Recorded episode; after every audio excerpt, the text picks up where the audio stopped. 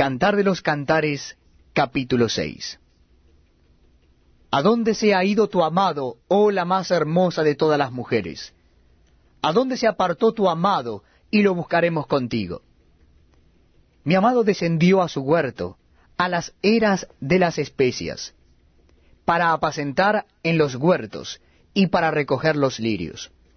Yo soy de mi amado, y mi amado es mío. Él apacienta entre los lirios. Hermosa eres tú, oh amiga mía, como Tirsa. De desear como Jerusalén, imponente como ejércitos en orden.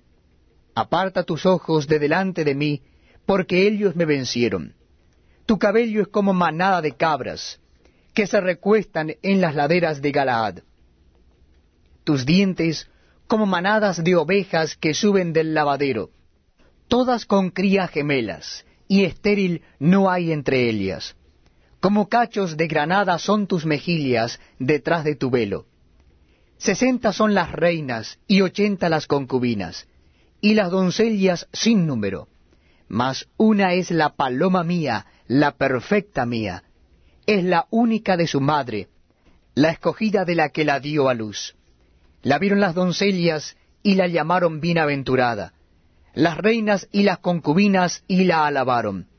¿Quién es esta que se muestra como el alba, hermosa como la luna, esclarecida como el sol, imponente como ejércitos en orden? Al huerto de los nogales descendí a ver los frutos del valle, y para ver si brotaban las vides, si florecían los granados.